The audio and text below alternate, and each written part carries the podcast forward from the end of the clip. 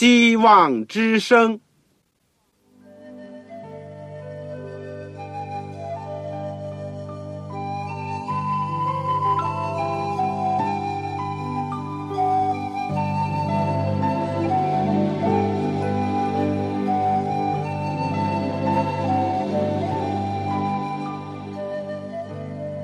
各位听众朋友，各位弟兄姐妹，欢迎您收听信徒培训这个节目。教会的兴旺，不单表现为人数众多，更要求教友的素质好。为了使教会真正达到人丁兴旺，又灵性健壮，希望之声特别为广大的信徒制作了信徒培训这个节目，满足主内同工同道的需要。信徒培训由黄牧师主讲，将有多种课程推出，欢迎弟兄姐妹们踊跃参加。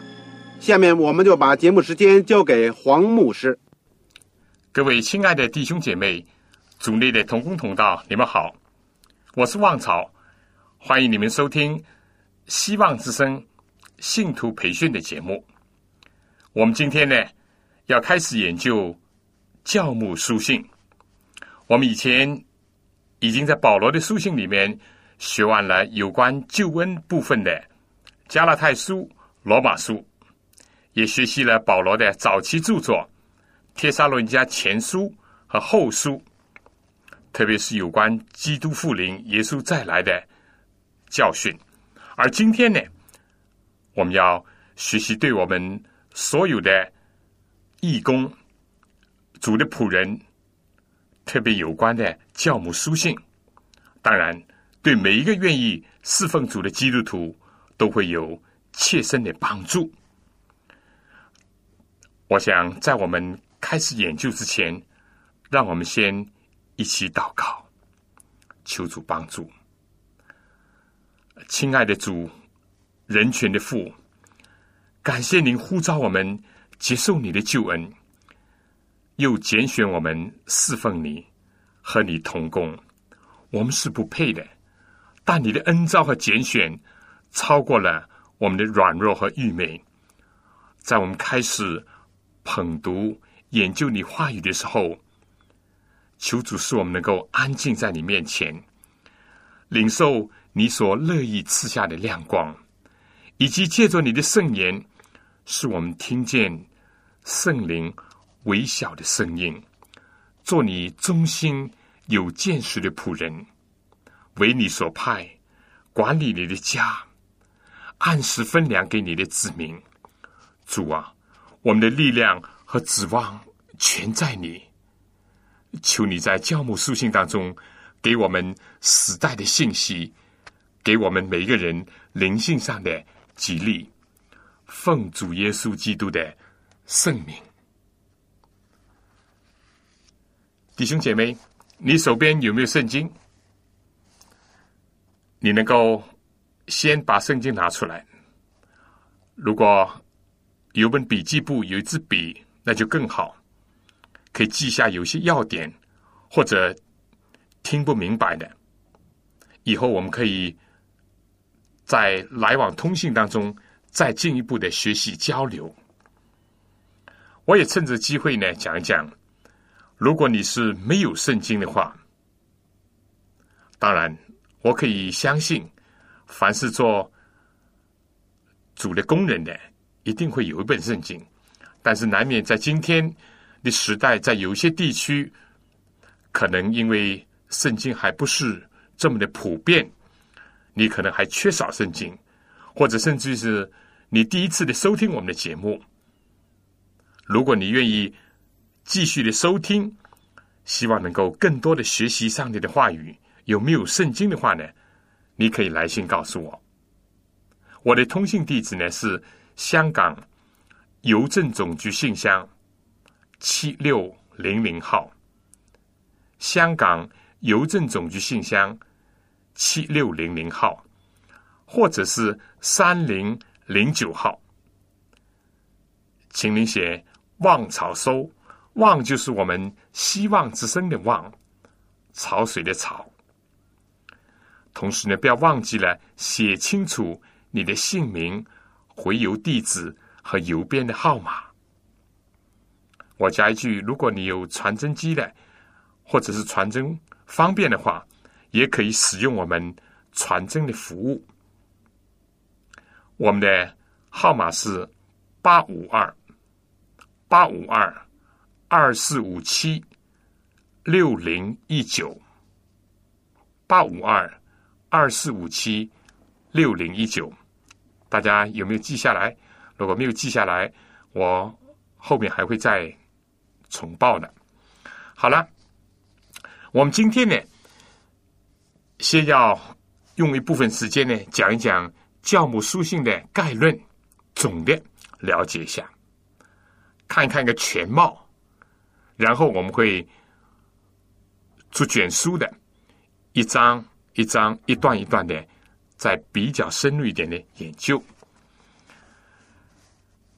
呃，弟兄姐妹，你是不是知道教母书信是指着哪几卷新约圣经呢？对了。但是为着有一些还没有清楚的这个弟兄姐妹呢，我就想先提述一下，通称为教母书信的，就是包括了提摩太前书和后书，以及提多书，但也有人呢，把仅仅有一章的这个腓利门书呢，也都算在内，因为这四封书信呢，都是保罗。写给个人的，但这些人呢，又都是为主做工的。就好像腓利门，不是专职的传道，或者是牧师吧，他也是一个牧养他家庭当中教会的一个长老，在今天呢，可以说是义工吧。父老弟兄姐妹，我要说这些书信是近两千年前。使徒保罗写给年轻的传道者提摩太，还有呢提多，以及年长的腓利门的。而在今天呢，正是上帝借着被保存下来的圣经写给你我的，因为你我都是与神同工的。不论你是牧师、教师，或者长老，或者执事，或者是做教会里面的义工，献身给主的青年男女，这封信你首先意识到是写给你的，写给我的。这些书信呢，经过了漫长的岁月，可以说是穿越了。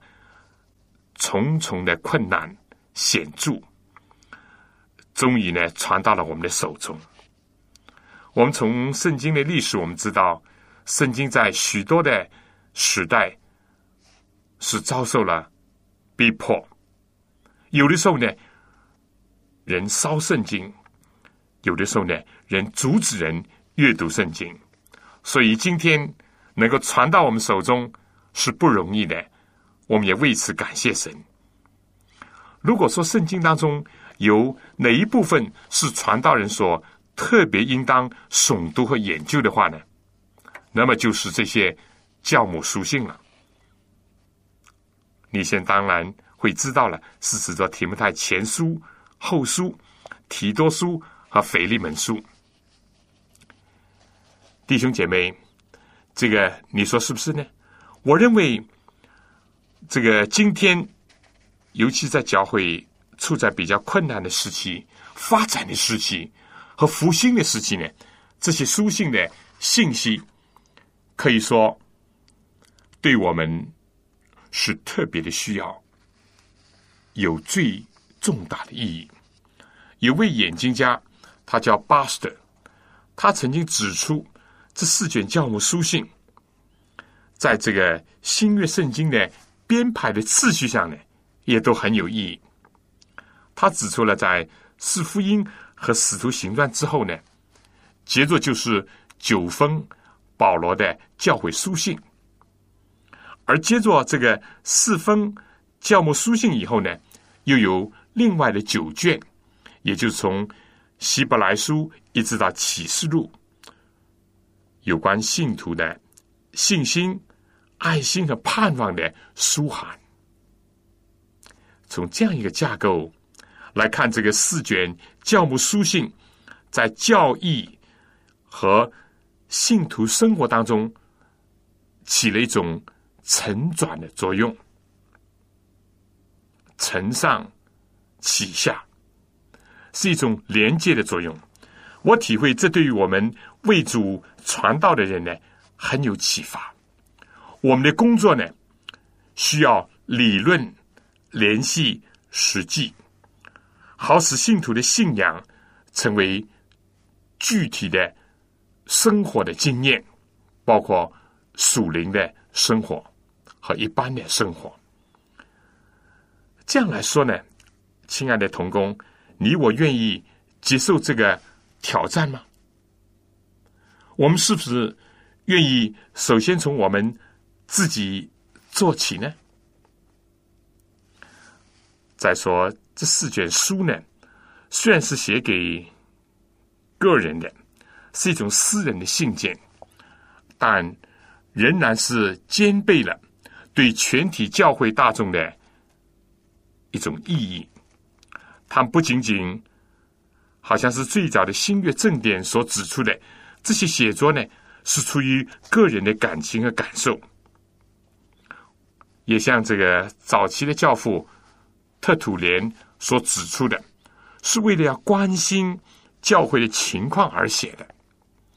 中世纪的神学家 Thomas Aquinas 他讲呢，他是那位使徒交付给提莫泰的教会规则。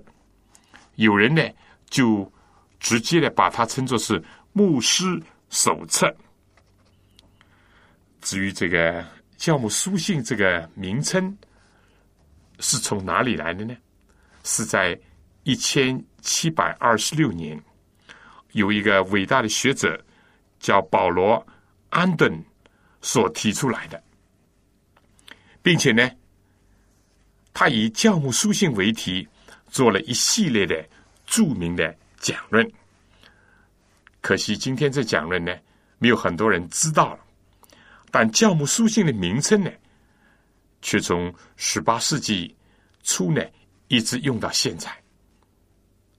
顾名思义，就知道这是老使徒保罗为了向后进的青年传道士，在有关教会的组织和牧养，以及所有这个教会的侍奉上有关的事情所发出的嘱咐。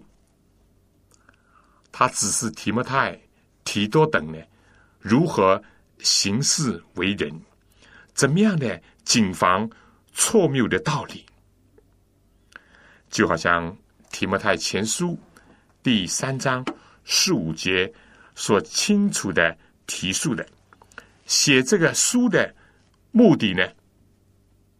你有圣经，请你打开提摩太前书第三章十五节。写这书的目的，就是使人可以知道在上帝的家中怎样行。这家就是永生上帝的教会，真理的注释和根基。你如果是做上帝的仆人的，为上帝工作的，在教会当中侍奉的，教会就上帝的家。我们学习研究了这些教务书信呢，我们就会晓得，我们应当在教会里面怎么做，做什么，能够使得教会成为上帝的家，也成为真理的注释和根基。呃，弟兄姐妹同工，这些书信，我想与其说是上司对于下属的吩咐，或者是。老师对学生的关照呢，倒不如说是父亲对儿子般的叮咛嘱咐，童工对童工殷切的期望，老将对新兵的一个爱护。你同意我这样讲吗？我想是这样。书信的作者保罗呢，不正是这样的一位吗？我们说，尽管十九世纪那些所谓的高级评金家对书信作者是否是保罗呢，曾经提出一些质疑。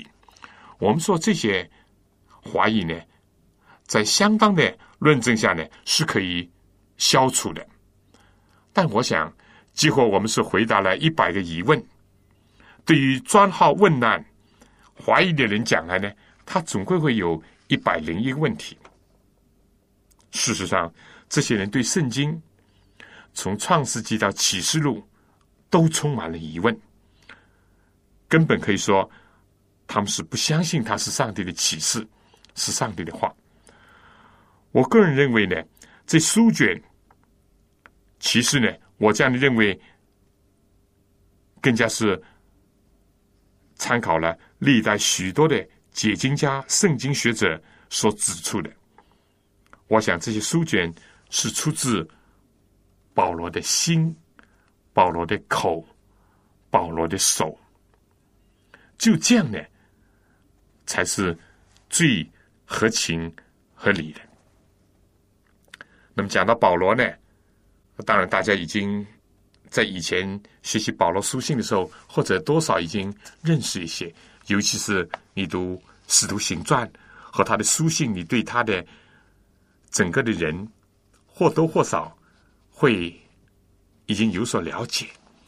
不，我想呢，我再简单的讲一讲，因为我们对一卷书的作者有比较多、比较深的认识呢。是我们在读他的书信或著作的时候呢，会很有帮助的。正像我们对于接受这书信的教会也好、个人也好有所认识、了解的话呢，对我们体会这些书信呢，一定会有独到之处。这也就是我们在概论或者总论里面，我们往往把人物、时间、地点、历史背景、文化。甚至宗教的各方面的情况呢，要作为一个简单的介绍。好了，我们就讲保罗吧。保罗就是在大马士的路上，因为见了主的意象而悔改的扫罗。他的生涯行踪呢，构成了《使徒行传》的主要的篇幅，尤其是《使徒行传》的后半部。相信各位对保罗的事迹呢，已经是有所了解的。在这里呢，我想仅从一点指出：保罗一度疯狂的逼迫基督徒，想方设法的要破灭基督教的道理，以及摧残新兴的教会。如今呢，他醒悟了，从此以后。他以比过去更大的日程去传扬这个道，加倍的努力去见识新兴的教会，也以十分的警惕的心呢，来辨析以及提防错道的影响，更加以万分的爱护来关注自己用真道、用福音所生的属灵的儿女。更加可以说，是他在自己的苦难当中所生的真儿子，包括提摩太、提多等。保罗一方面呢，看到自己已经年老力衰，而周围的环境呢，又是危机重重。这时候，他的心头不仅感到非常的沉重。一面呢，他为着提莫泰等等这一辈青年有为的人，正在锻炼成长，作为他的接班人而感到欢欣鼓舞。这位直接从主领受福音和传道使命的保罗呢，既是为着教会在困难反对当中的迅速发展。以及教会一个一个的建立而高兴，但同时呢，也为着潜入教会的假道，特别是当时的知识派主义以及假教师所产生的败坏的影响而焦急而发愁。就在这样的背景下呢，他写下了《提摩太前后书》和《提多书》。这个时间呢，大概是在公元六十四年到六十五年之间。保罗，他是一个完全奉献的人，也就这样，他能够要求，他能够带好一些。青年的传道人来成为上帝施工的接班人，这对我们今天有很重大的启发和教育。青年应当怎么样呢？要献上自己。老年人看到自己生命的逐渐走向尾声，看到教会工作的需要，看到环境所带来的种种的困扰，尤其是看到有些假道、异端的。参透教会的，他们心里为主的殿焦急如同火烧，他们巴不得把自己能够更完全的献上。我想在下面呢，请大家先听一首歌，《完全奉献》。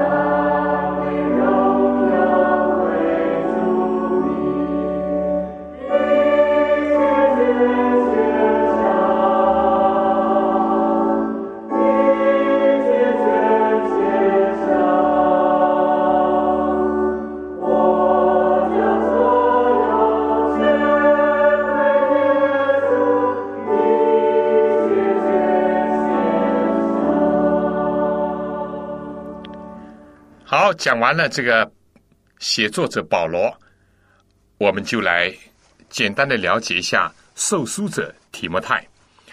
这封书信呢，是保罗用亲切、坦诚的口吻，嘱咐提摩太的一个技术。提摩太是保罗在第一次游行布道的时候归主的。你可以看《使徒行传》第十四章第六到二十三节。以后呢，在保罗第二次游行布道的时候呢，也得到过提摩太的帮助。你看《使徒行传》十六章第一到第三节就清楚了。再后呢，他就被案例圣责了，而且追随保罗到特罗亚。腓利比、比利亚和雅典，并且从雅典到帖撒罗尼迦，又回到哥林多保罗那儿。你可以参考一下《使徒行传》十八章第五节。不过在这以后呢，似乎消失了几年。但在保罗第三次游行布道的时候，提摩太又出现在以弗所，并被保罗差派。到马其顿去，《使徒行传》十九章二十二节，保罗希望他到格林多，但不能够很确知他是否在那儿。你看这个《格林多前书》四章十七节、十六章第十节，而当保罗这个写《哥林多后书》的时候，他和提摩太一起在马其顿。你看《哥林多后书》第一章第一节十九节，所以也可以肯定跟他一起到哥林多去，因为当保罗写罗马书的时候呢，提摩太也怜悯的问安致意，在罗马书十六章二十一节，你可以找到这样的记载。往后呢，他和保罗一起回到马其顿。亚细亚，至少呢是到了特罗亚。你打开《使徒行传》二十章第三到第六节，就可以看到了。往后，当保罗在被囚禁于该萨利亚的两年当中，我们又找不到提摩太的踪影了。下一次再见到他的时候呢，已经是在罗马了，并且和保罗一起向哥罗西、腓利门。和腓利比教会问安，他从罗马呢就去保罗那儿，这在腓利比书第二章十九到二十三节所提到的腓利比城。以后呢，再次从记录当中又消失了。这个人物一会儿出现，一会儿消失啊。我们可以想象，他和保罗呢，在东部一些城市当中继续为主工作。当保罗去西班牙工作的时候，他可能在以弗所。就在这里呢，他接到了保罗给他的书信。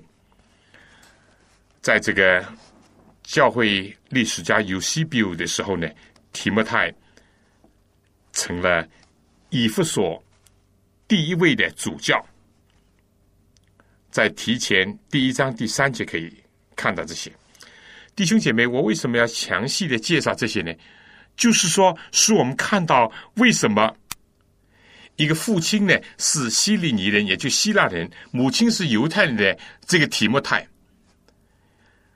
他是一个青年传道者，为保罗所十分熟悉、信赖和喜爱的原因了。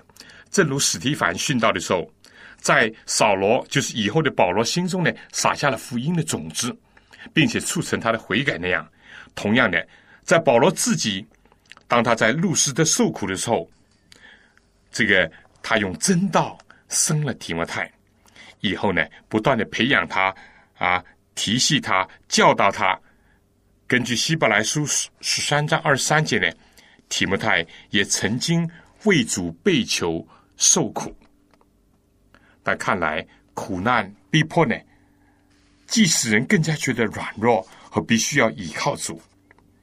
也使得死亡在一个人身上发动的时候呢，就让生命在别人的身上发动。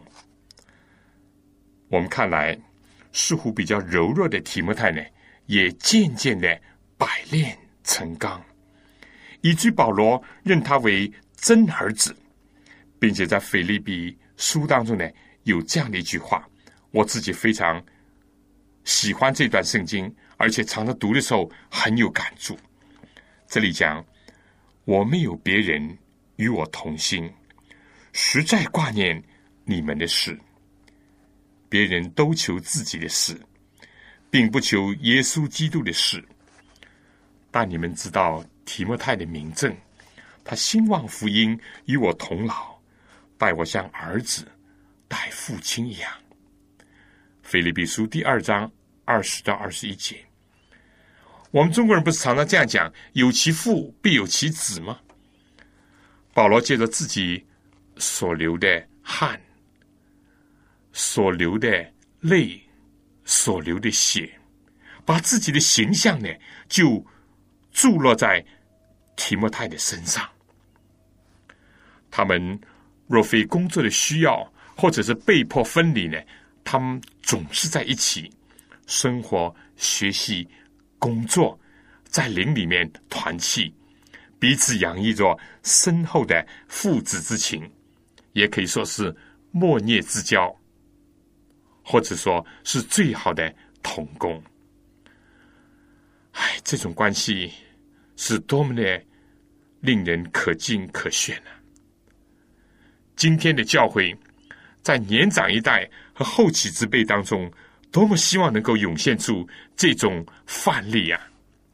如果是老年和青年同工，彼此不是以相亲相助，而是互相的轻视排斥。那是多么的可悲可怜，以及可羞愧啊！各位，你想是不是这样呢？提摩太前书呢？我想要讲一讲它主要的这个中心题旨是什么呢？是和地方教会以及堂主任或主任牧师有关的，也可以。说真像一本牧会手册。这里保罗呢嘱咐提摩太，当然包括了今天的传道者，应当要知道在上帝的家中怎么行。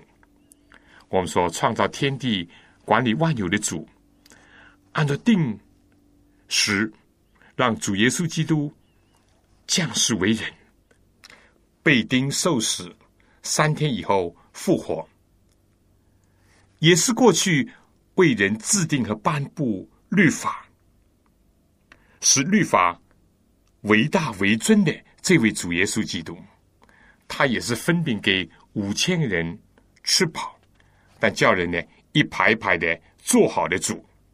他从死里复活以的时候呢，把这个裹尸的细麻布卷好放在一起的这一位主。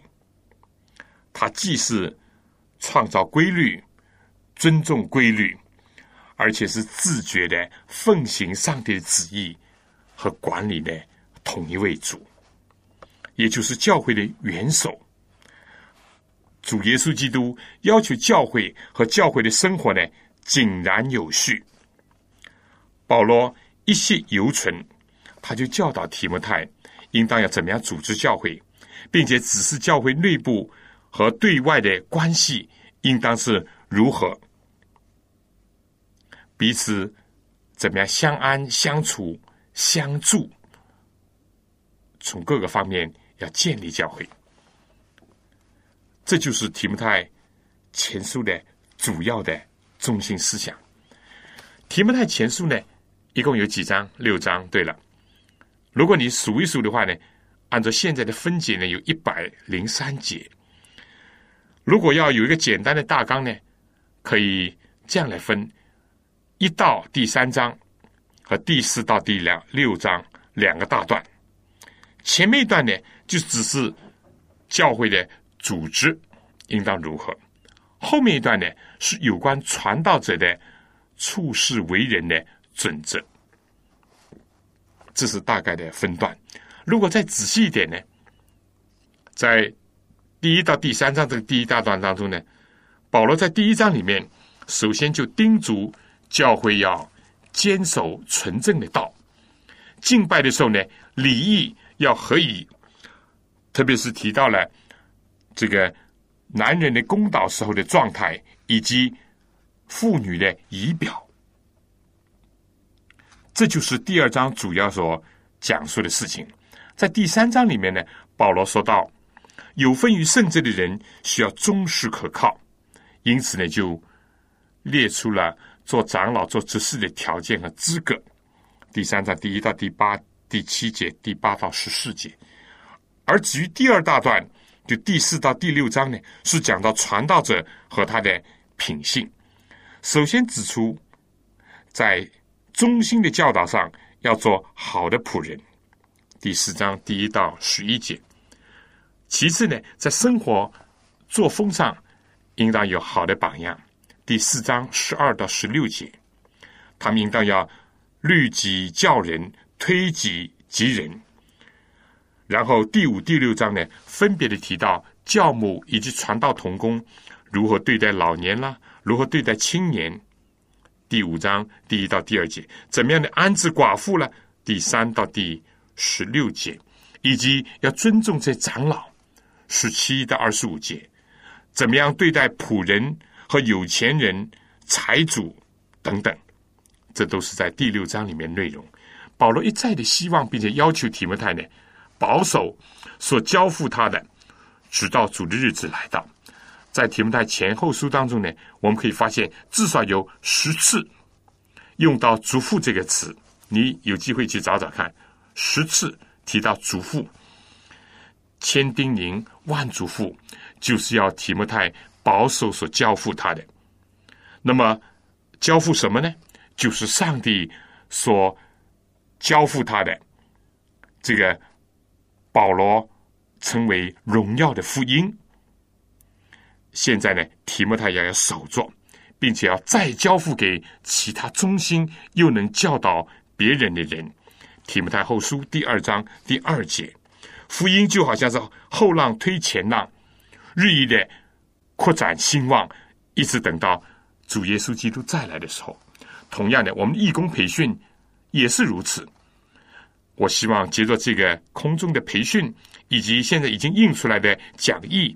或者是所有的录音带，我们自己先学习，或者有机会小组学习，然后呢，你们再去帮助培养其他的人成为义工，成为上帝的仆人，这才是更有用。所以保罗在这里说，要交付给怎么样其他有忠心也能够教导别人的人。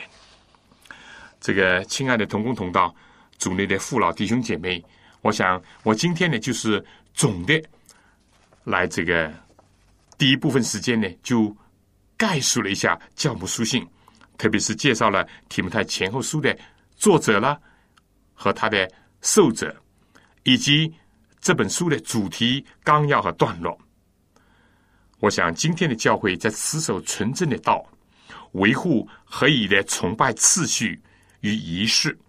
以及选择忠信有为的长老之事上，是多么需要这些教导和亮光啊！今天在人际关系日益的复杂，撒旦的工作日益的猖狂诡谲，世俗的影响，也就是有增无减的渗透到教会的时候，多么需要那些身体力行、以身作则的传道者、牧师，能够善于处理种种。里里外外的问题啊！如果说有一个好的传道人，就可能有一个好的教会。正像说，有一个好的牧人，才能够有一群健壮、安全的羊那样。那么这样讲是说的一点都不过分的。今天讲来，保罗早已训导了，提摩太呢也已经保守了所托付给他的。直到他临终的时候，而今天的我们又是如何呢？是不是有听见圣灵接着保罗给提摩太的书信所传来的呼声呢？我们将怎么样的珍惜主舍命救赎我们的福音？如何把它活在我们的生活生命当中呢？怎么样把福音在这时代当中高高的举起，并且在假道流行、世风日下的时候，为真道打那美好的仗呢？弟兄姐妹，你我可以和保罗、提摩太站在同一个光荣的行列，是时候了。愿我们都接受主的恩召，像昔日的保罗、提摩太那样生活、工作、奋斗吧。下面，我想在讲第一章之前，请大家听首歌《基督的精兵》，让我们都像保罗、提摩太那样做基督的精兵。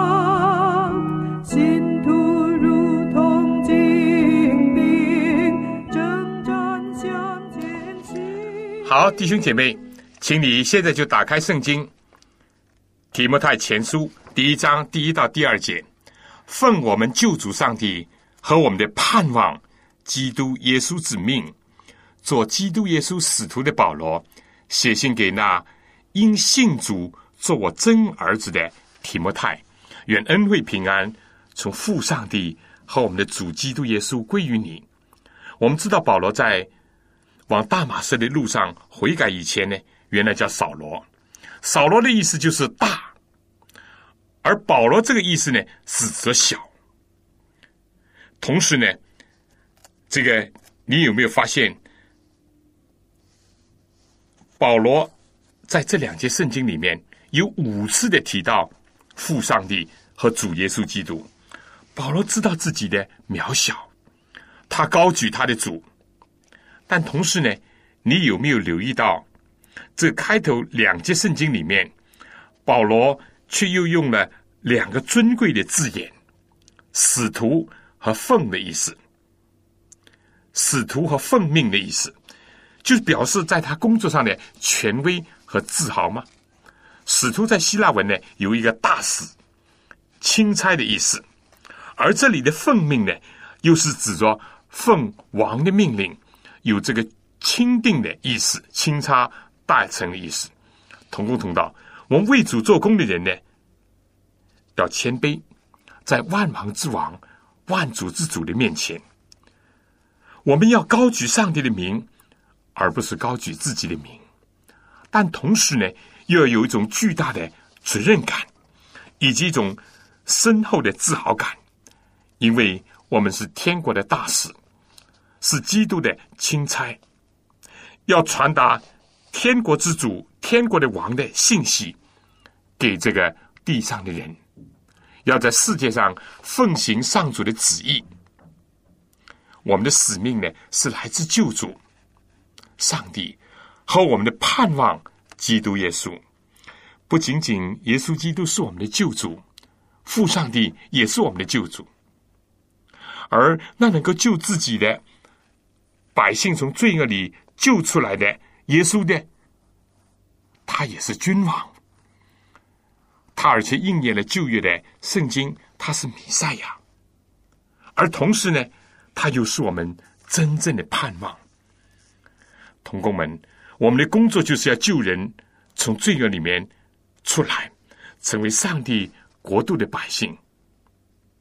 弟兄姐妹，这样看呢，我们的人生，我们的工作。不是很有意义吗？很有价值吗？并且再说，提莫泰这个字的意思是尊敬上帝的。凡是尊敬上帝的，必定会享有恩惠、怜悯和平安，在世界上呢大有盼望，至终呢能够蒙主完全的拯救。今天的世界可以说是充满了失望、失落感，所有这些呢，都在袭击人。而我们的信息是带来希望，使人得救。我们不是叫希望之声吗？保罗在年老力衰、危机四伏的时候，充满了安慰和力量、信心和盼望，并带着上天的权威和属神的使命感来指示教会以及凡是尊敬上帝的人。今天的你我又如何呢？是否也应当这样的不卑不吭的为主工作呢？我们接着请看第三到十一节，保罗讲：“我往马其顿去的时候，曾劝你人住在以弗所，好嘱咐那几个人，不可传异教，也不可听从荒谬无凭的话语和无穷的家谱，这等事只生辩论，并不发明上帝在信上所立的章程。但命令的总归就是爱，这爱是从清洁的心和无愧的良心、无伪的信心。”生出来的，有人偏离这些，反去讲虚浮的话，想要做教法师，却不明白自己所讲说的、所认定的。我们知道律法原是好的，只要人用的合宜，因为律法不是为着一人势力的，乃是为着不法的和不服的、不虔诚和犯罪的、不圣洁和恋世俗呢、是父母和杀人的、行淫的和亲男色的。抢人口的和说谎话的，并起假誓的，或是为别样的真道的事而失礼的，这是照着可称颂之上帝教托我荣耀的福音说的。这里再次的呢，看到保罗即使对他用真道所生的真儿子呢，也是谦虚的用劝字，在原文和英文更加是一个求字。这是一方面，但对于传异端的呢，就要正气凛然，要权威万分的要嘱咐他们，要指示他们，要责令他们。我觉得这是很实用的启发。今天在教会当中，仍然应当发扬这种精神。对于长者、对同工、对弟兄姐妹，甚至对于属下的人和家里的晚辈，都不可以骄傲，而当谦虚。但对于所有背叛主道的，不论他们是谁，都无需要怯懦或者是沟通，反而要刚强壮胆，义正辞严的抵御异端，抵御他们的入侵，要为真道而站立，并且为真道而打那美好的仗。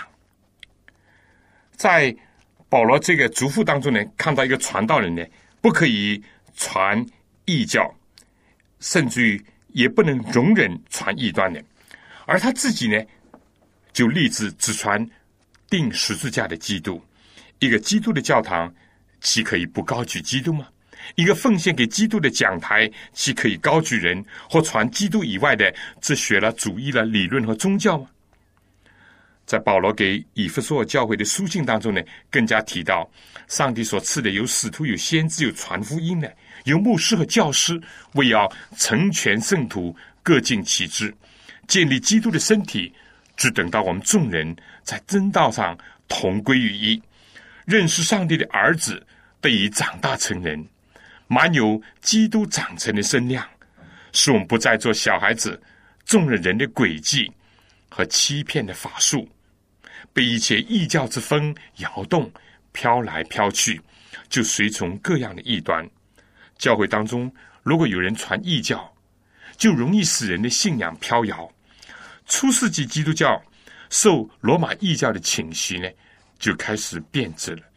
我们知道，中国唐朝的时候传入的这个景教呢，也在许多的地方和佛教、佛道呢认同，结果呢，也受到了不良的影响。近代有些人将某种主义和学说呢。硬是要和基督教凑合在一起，比如说什么创造进化论啦，这也是值得警惕的。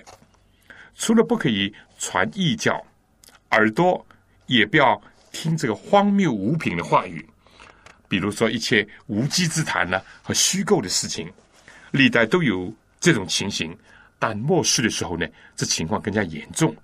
正像保罗在提摩太后书所预先警告的时候要到，人必厌烦纯正的道理，耳朵发痒，就随从自己的情欲，增添好些师傅，并且言而不听正道，偏向荒谬的言语。就说在末世呢，有人津津乐道那些荒诞不经的东西，却偏离明白无误的耶和华上帝如此说的教训。在那个时候呢，我们知道在以弗所有几个人是传异教，所以保罗他自己叫马马其顿去的时候呢，就要求把提摩太留在那里，做一个不乱反正的工作。是的，有一个人传异端呢，就足以引起敬畏上帝的传道人提摩太的注意了。何况是有几个呢？说不定还合成一伙、一帮、一派呢。而传播异端的地方又是在亚细亚的省会以弗所，更注意影响其他的地方教会。所以，几乎保罗很需要提摩太和他同行，或者提摩太自己呢也很想一步不离保罗，但为着圣公的更大的利益，保罗必须往马其顿去，而提摩太呢，必得要留在以弗所。今天的传道者在去留的问题上怎么样呢？是随心所欲，还是服从圣灵的引导，以及按照工作的需要去决定呢？你又觉得自己年轻，寡不敌众，那么提摩太已经走在我们面前，并且给我们留下了佳美的教宗了。我们说，当时的这个异端假道，主要是来自传统的犹太教法师。这些呢，正是我们今天的经文所提到的。还有呢，就是新兴的知识派主义。我们在以后的经文里面会接触到。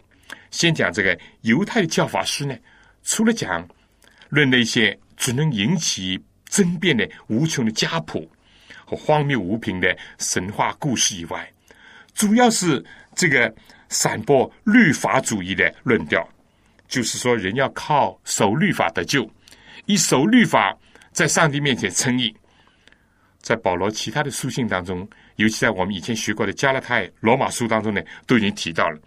这里保罗再一次的，是先从上帝交托他的荣耀的福音这个角度、这个立场来看律法的，消极的也有积极的两方面的供应功用。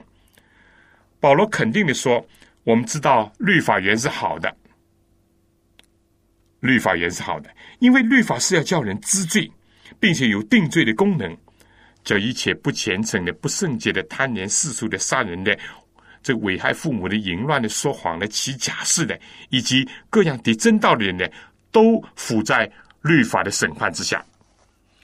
这种律法定罪的正能呢，是律法的第一个基本的作用。”和功能，正像任何的政府呢都有法律一样，上帝律法也是他宝座的根基。我们说家训、民约、国法，甚至于国际公约呢，都是为了保障家庭、社会、国家和世界所不可缺少的。犯罪的呢，必须依法受到审判，罪人必须要承受刑法，这是不容置疑的。上帝律法，尤其作为十条道德的诫命呢，就是为此而制定的。如果没有它，就天下大乱。所谓无法无天的现象，就必定会出现。无天没有上帝，就导致无法；没有法律，也会导致无天没有上帝。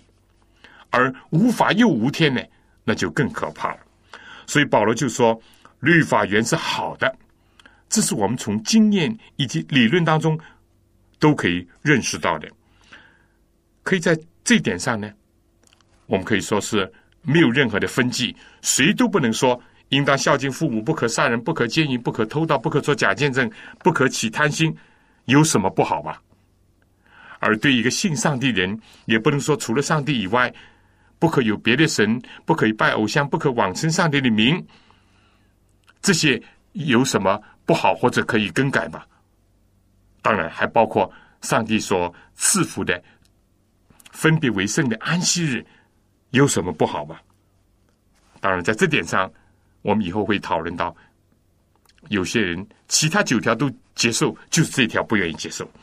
但保罗呢，紧接着说，律法原是好的，就是说呢，只要人用的合宜。其实呢，这个对人来讲呢，这个是一个前提。如果是合法的运用律法，也就是按照上帝为人设立律法的原意去用它，律法就是好的。律法告诉人应当做什么，或者不应当做什么，叫人知道违背了它就是罪，这是律法的第一个功能。但是律法呢，只是指出人的罪，它不能赦免人的罪。不能给人力量，或者救人脱离罪。正像镜子呢，只能照出人脸上的污秽，而不能洗净人一样；也好像 X 光只能透视诊断出人的内脏或者骨脑里面有什么病患，但本身呢，并不能医治人。这都是同一个道理。但没有律法不行。连保罗也曾经说：“非因律法说不可起贪心。”我就不知道何为贪心，只是什么时候，如果不依照设立律法者的原意去用律法呢？那就有问题了。就好像按照当时的犹太教法师的说法呢，把律法放在不应当的位置上，或者是超越律法所有的功能，使人相信靠着自己就可以守全律法啦，或者守全律法的。就是功德啦，就可以在上帝面前称义啦，就可以因此得救了，这就不好了，不对了，甚至害人了。因为这样不是是使人觉得老是失败而灰心丧胆呢，就会让人变得盲目、自以为意。它的结果呢，都是使人更加的远离上帝，自终灭亡。但如果能够按照上帝设立律法的第一个原始的功能，叫人知罪，令人有寻找拯救的必要，那么律法就是指引，或者是说迫使人来救主耶稣基督，来寻求赦罪的平安，以及获得得胜罪恶的能力，脱离罪恶的力量这一方面去了，这就对了。好了，帮助人了。我想今天呢，就是时间的关系，我们只能暂时讨论到这里。下次同样的时间呢，我们要继续学习这个第一章以后的章节。希望大家能够预先的去学习一下，并且把我们今天所学习的教母书信的概论。